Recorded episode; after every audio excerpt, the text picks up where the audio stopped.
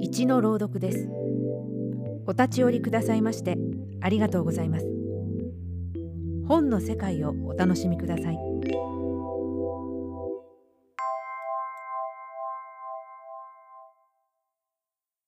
菊池観作。マスク。見かけだけは太っているので他人からは非常に眼見に思われながらそのくせ内臓という内臓が人並み以下に脆弱であることは自分自身が一番よく知っていた。ちょっとした坂を登っても息切れがした。階段を登っても息切れがした。新聞記者をしていた時書簡所などの大きい建物の階段を駆け上がると目指す人の部屋へ通されても息が弾んで急には話を切り出すことができないことなどもあった。肺の方もあまり強くはなかった。深呼吸をするつもりで息を吸いかけても、ある程度まで吸うとすぐ胸苦しくなってきて、それ以上はどうしても吸えなかった。心臓と肺とが弱い上に、去年あたりから胃腸を害してしまった。内臓では強いものは一つもなかった。そのくせ、体だけは太っている。素人目にはいつも眼見そうに見える。自分では内臓の弱いことをバンバン承知していても、他人から丈夫そうだ丈夫そうだと言われると、そう言われることから一種ごまかしの自信を持ってしまう。器量の悪い女でも周囲の者から何か言われると自分でもまんざらではないのかと思い出すように。本当には弱いのであるが、丈夫そうに見えるということから来る間違った健康上の自信でもあった時の方がまだ頼もしかった。が去年の暮れ、胃腸をひどく壊して医者に診てもらった時、その医者からかなり激しい幻滅を与えられてしまった。医者は自分の脈を触っていたが、おや、脈がありませんね。こんなはずはないんだが、と首を傾けながら何かを聞き入るようにした。医者がそういうのも無理はなかった。自分の脈はいつからということなしに微弱になってしまっていた。自分でじっと長い間抑えていても、あるかなきかのごとくほのかに感ずるのに過ぎなかった。医者は自分の手を押さえたまま、一分間もじっと黙っていた後。ああ、あることはありますがね。珍しく弱いですね。今まで心臓について医者に何か言われたことはありませんか？とちょっと真面目な表情をした。ありません。もっとも2、3年来医者に診てもらったこともありませんが、と自分は答えた。医者は黙って聴診器を胸部にあてがった。ちょうどそこに隠されている自分の生命の秘密を嗅ぎ出されるかのように思われて気持ちが悪かった。医者は幾度も幾度も聴診器を当て直した。そして心臓の周囲を外から余すところないように探っていた。動機が高ぶった時にでも見なければ十分なことは分かりませんが、どうも心臓の弁の併合が不完全なようです。それは病気ですか？と自分は聞いてみた。病気です。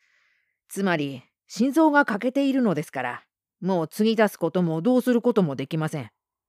第一、手術のできないところですからね。命に関わるでしょうか？自分はおずおず聞いてみた。いや、そうして生きておられるのですから、大事にさえ使えば大丈夫です。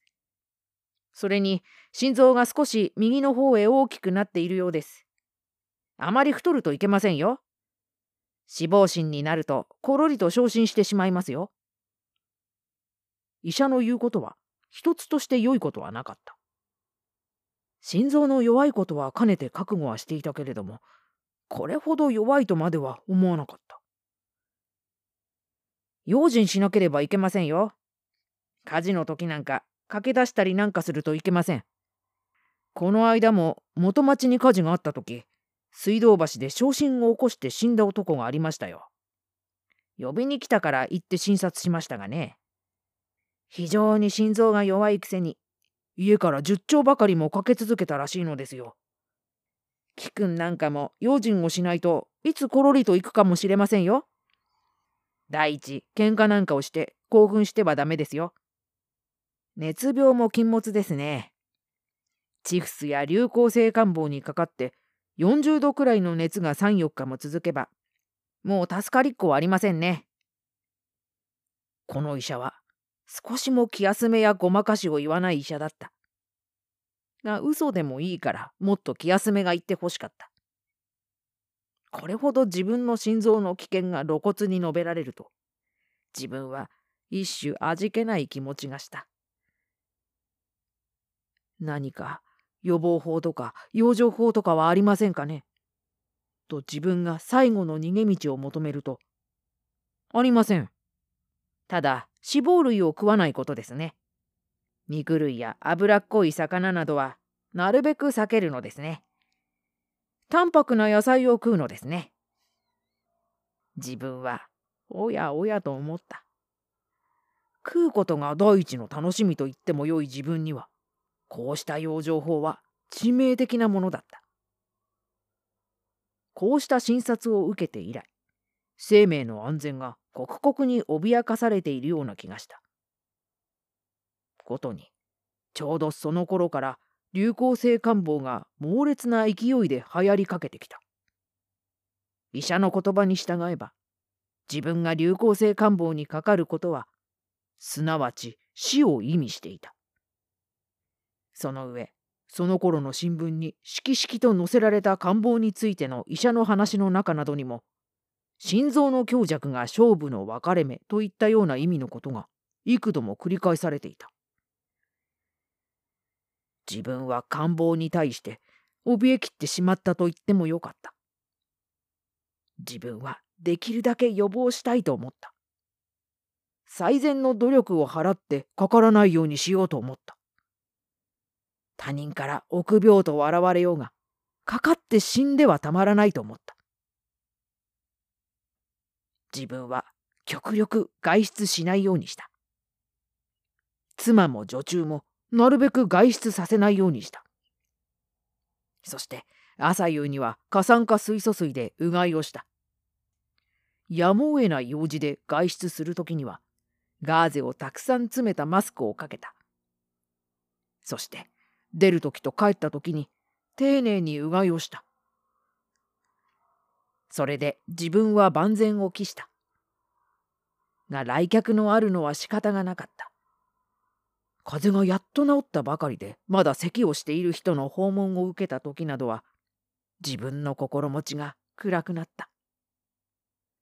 自分と話していた友人が話している間にだんだん熱が高くなったので送り返すとその後から40度の熱になったという放置を受けた時には23日は気味が悪かった。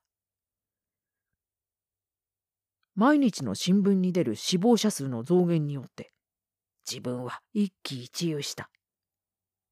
日ごとに増していって3337人まで行くとそれを最高の記録としてわずかばかりではあったがだんだん減少し始めた時には自分はほっとした。が自重した。2月いっぱいはほとんど外出しなかった。友人はもとより妻までが自分の臆病を笑った。自分も少し神経衰弱のヒポコンデリアにかかっていると思った。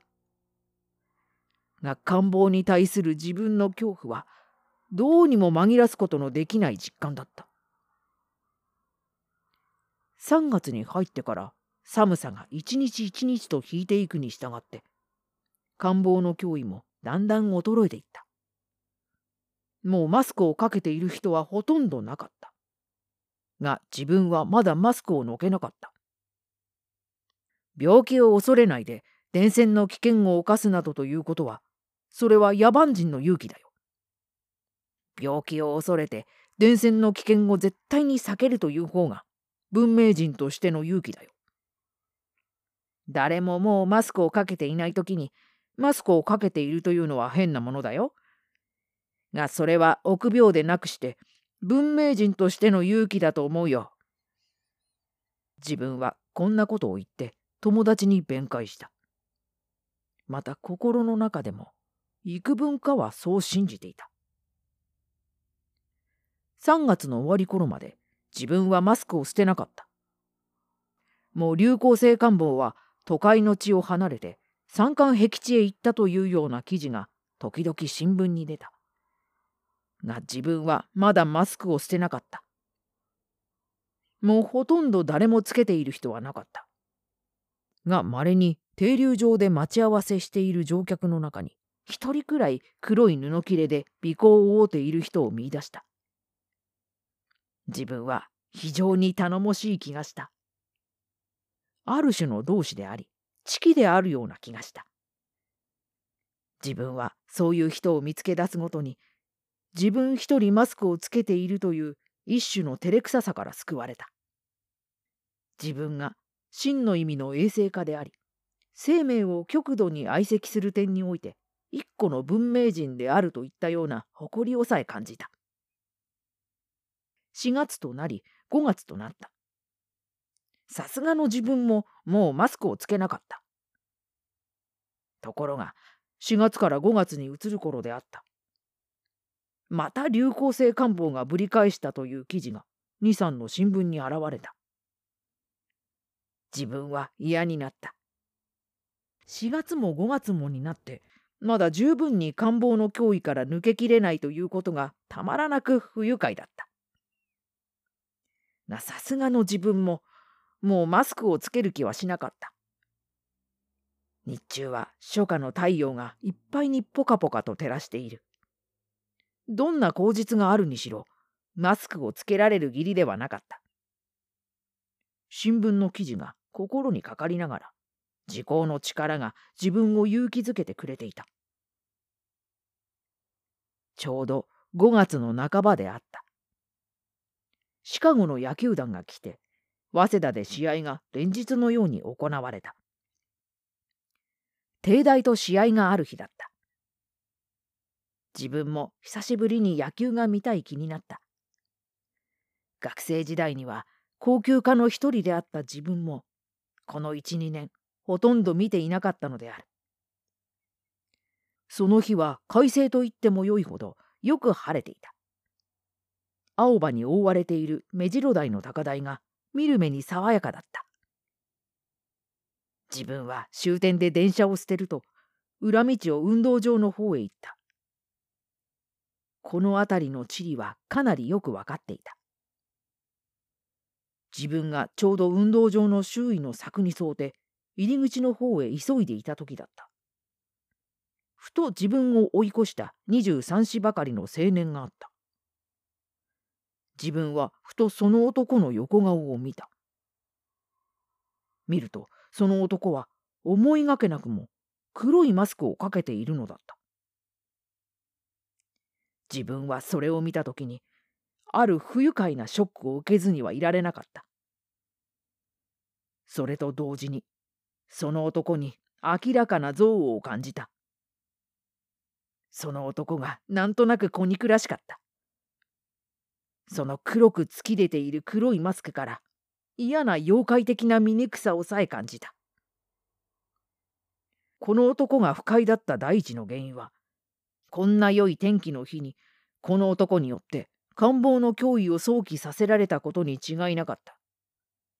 それと同時に、自分がマスクをつけている時は、たまにマスクをつけている人に会うことが嬉しかったのに、自分がそれをつけなくなると、マスクをつけている人が不快に見えるという自己本位的な心持ちも混じっていた。